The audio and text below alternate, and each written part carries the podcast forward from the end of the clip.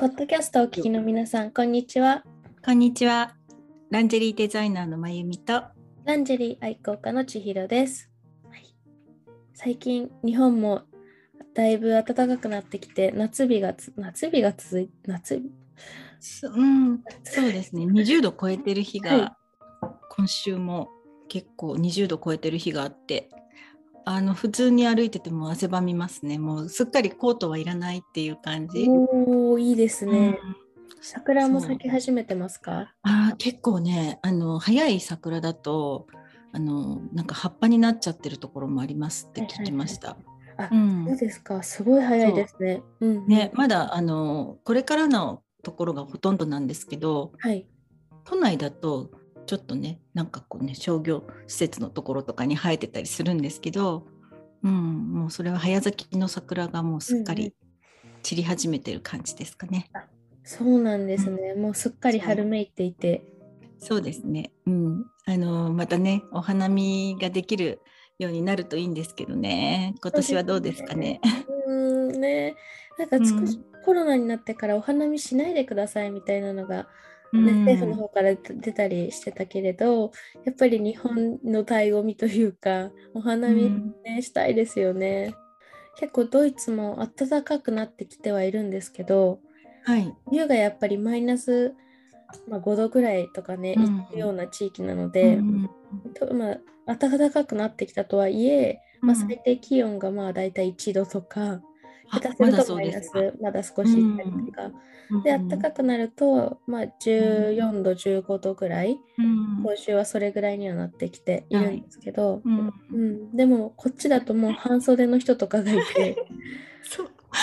半袖は、そうちょっと暖かくなると途端に半袖半袖ピーポーが増えますよね。そうなんですよ体温が高いんでしょうね すごくね。うんうんうん、それは聞きますね。うんうんあの私の知り合いの、えっと、ご主人がアメリカ人で、はいで彼女のお家に遊びに行った時に、まあ、夏ではあったんですけれどもものすごい冷えていてお部屋の中が。で冷房の多分設定の最低設定っていうんですか？はい、えっ、とね多分ね17度ぐらいだったと思うんですけど、はい、そう17度設定にしてあってすごい。もうなんか冷凍庫すごいさそうでもなんかいやもううちはもうこれが普通になっちゃってってご主人が暑がりだからって言って、はいうん確かに。個人的な暑がりさんなのかなっていうよりもやっぱり全体的に欧米人の方はなんかあの平均体温が高めっていうのを聞いて、はいすごい。うん確かになんかヨーロッパの方でも37度ぐらいが普通とかっていうのは言いますよね。はい。だから私ちょっと微熱みたいな。風邪ひいて37度5、6度あると辛いんですけど、なんか、うん大したことないじゃんって言われて、うんいや、辛いんだよな、みたいうん、違いますよね。な。はい。でもまあ一説によるとなんか日本の人のあの体温自体が平均体温自体が下がりつつあってっていう、うんでそれがなんかやっぱり健康にね支障をきたすっていうことで、今あのちょっと注意されてるという記事を読みましへた。うん、ー。そうなんですね。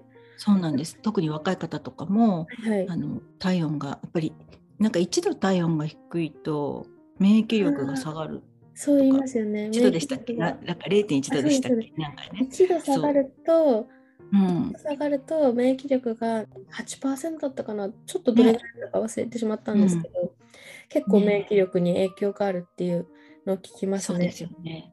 うん、やっぱりあのーなんかこう食事とか運動とかいろいろなあの方法でこう体温をちゃんと保つっていう方法っていうのはあるって聞いたので、はいはいまあ、健康のためには、ね、注意した方がいいですよね。うんうん。そうですよね。うんそう。私も結構もともと免疫力が低くて、ええ。で、えー、と体温も結構低めな方だと思うんですね。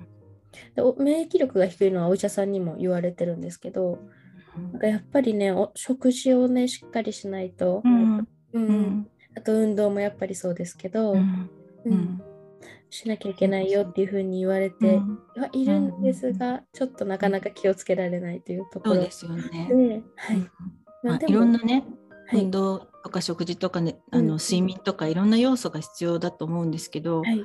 ぱりあのー意識してとって食べた方がいいというかね、意識してこう取った方がいい食事っていうはいのも。ありますよね。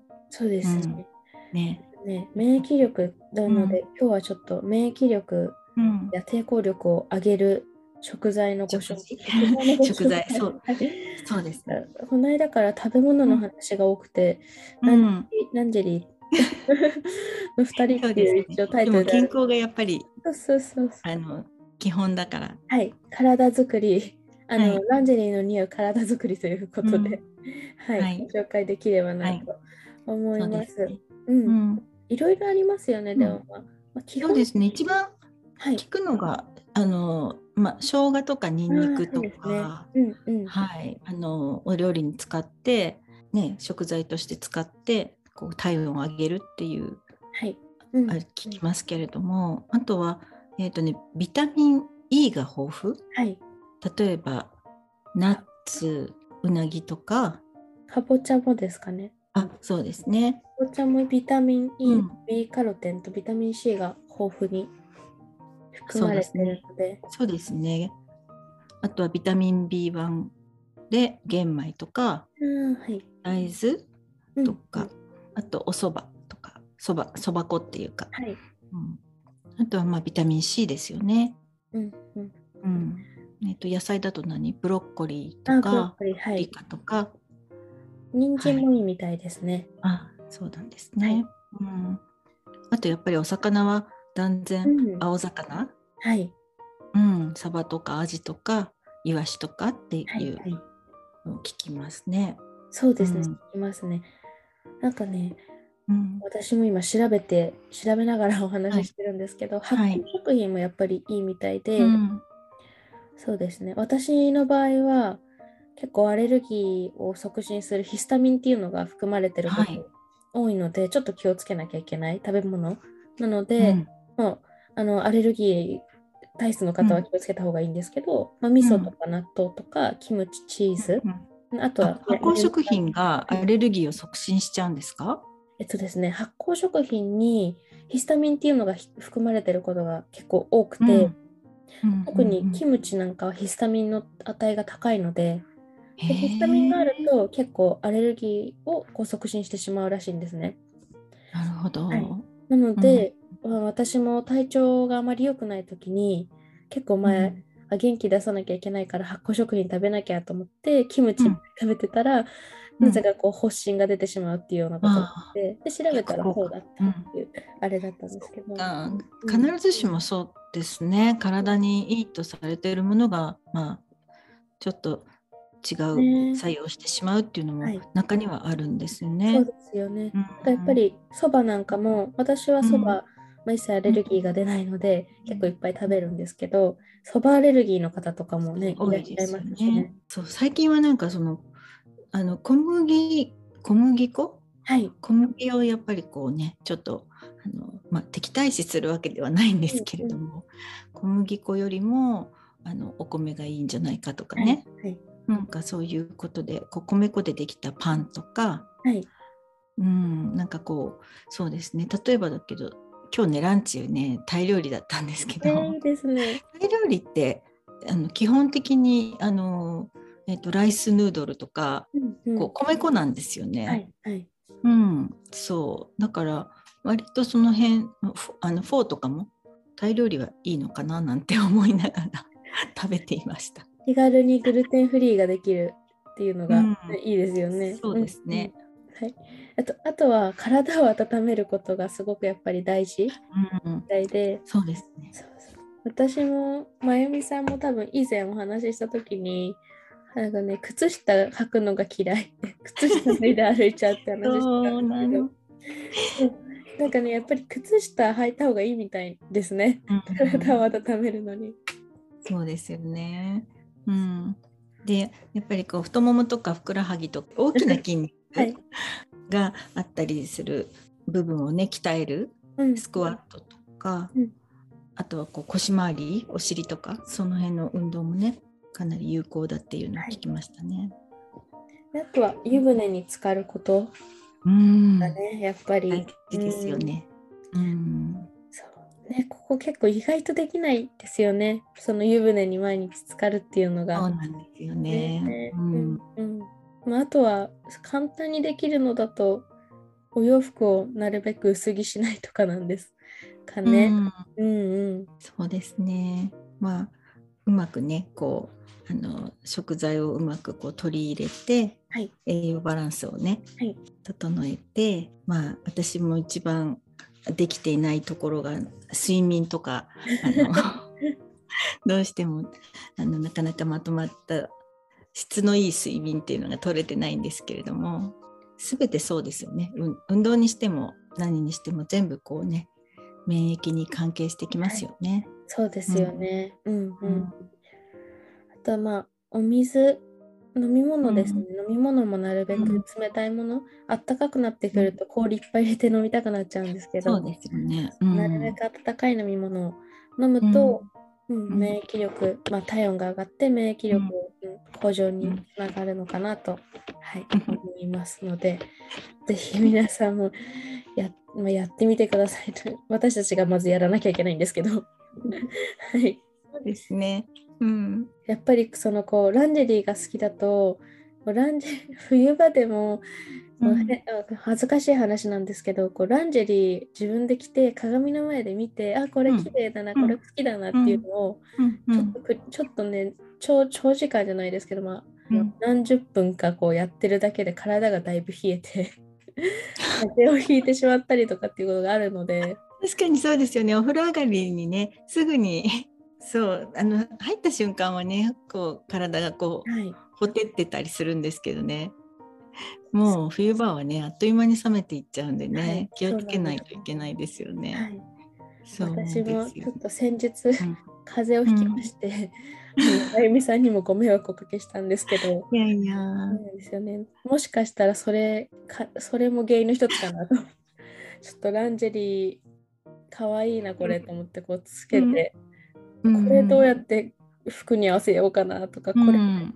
このブラはどうしようかなとか、こうのんスリップはこの服に合わせようかなっていうのをしばらくちょっと暖かか暖かくなってきたんで油断してたら、うん。ちょっとそれも原因で風邪をひいてしまったのじゃないかな。う。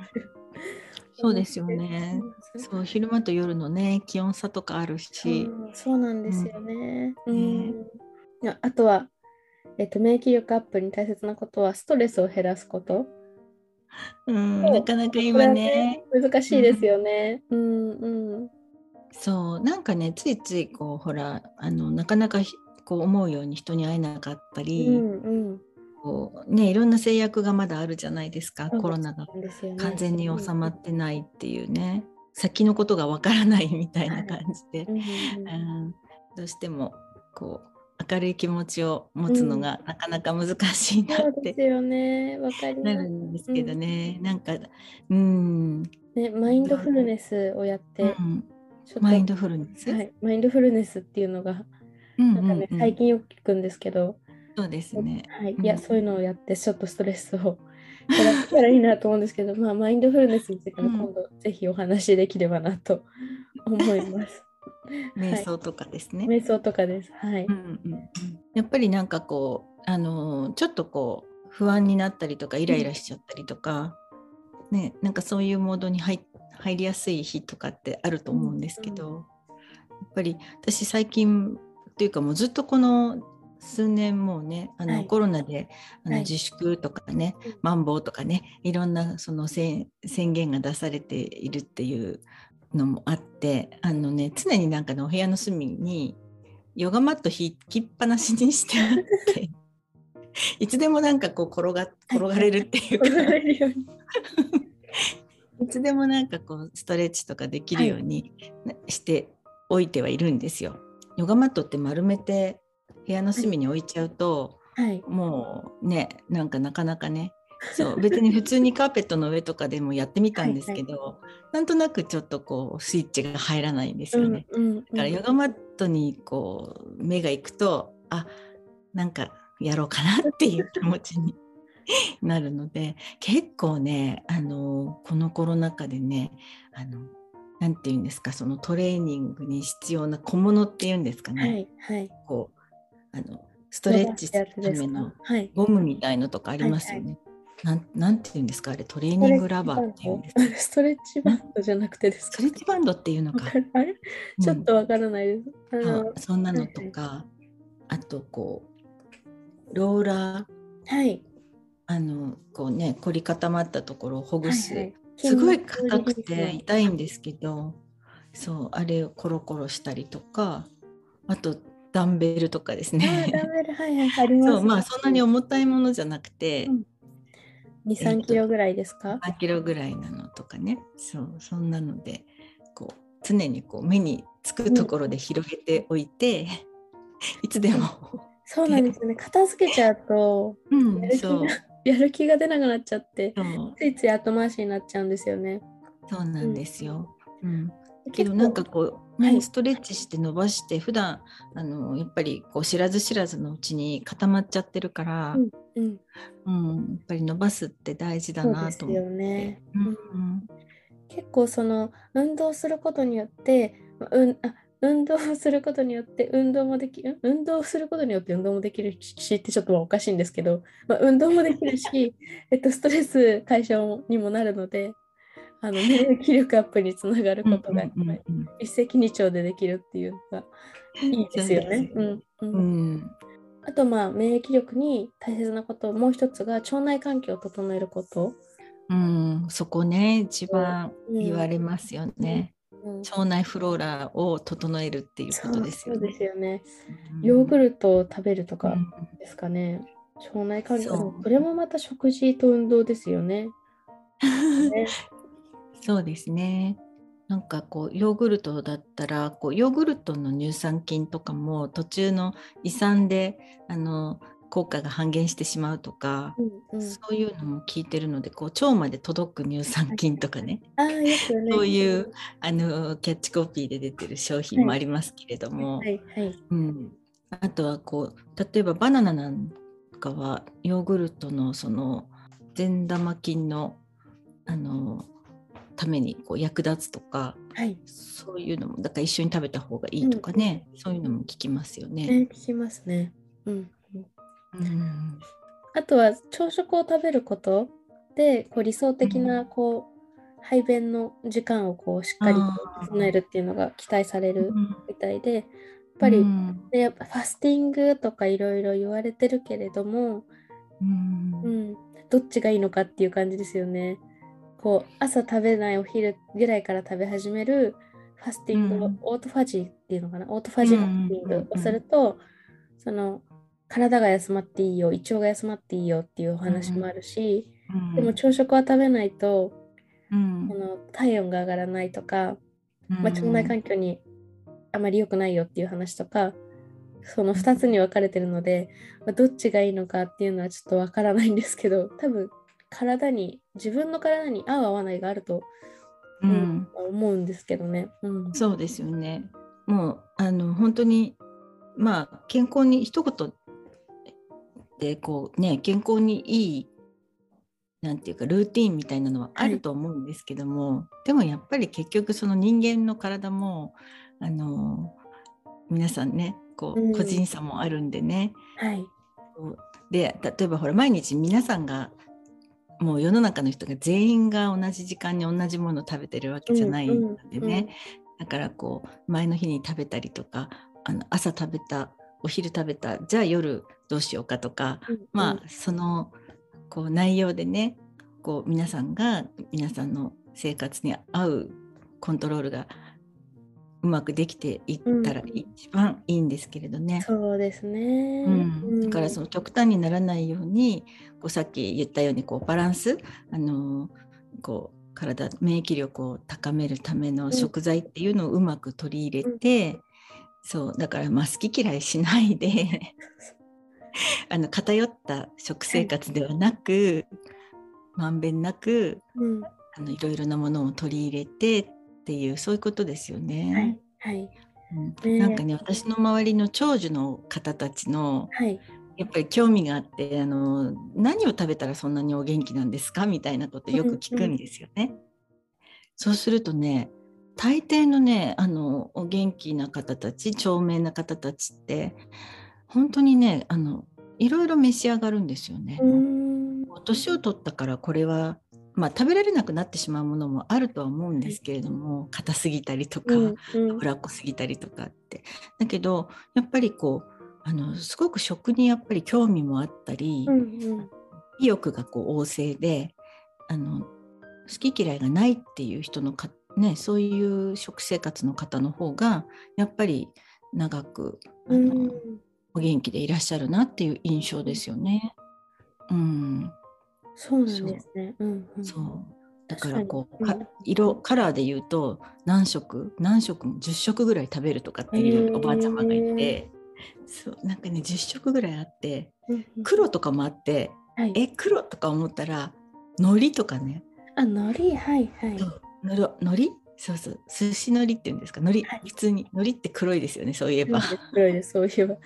確かに。ごまとかね、う。ん、あとひじきも黒いですね。あそうかそうかそうか、うんうん。やっぱり私の祖父母も結構長寿な方だと思うんですよ。で、うん、でその年の割にはかなり健康なので、うん、食卓見るとやっぱりそうですね。いろんな色が、うん、あって 野菜中心ではあるんですけど、うん、まあ、魚とかお肉もちゃんとバランスよく食べて、うんいるので、うんうんまあ、秘密がありそうですよねそこにやっぱり。そうですよね。まあ、とにかくあの、はい、はい、そうですね何でも好き嫌いなく食べることと、はい、体が好きなので。運動と、はい。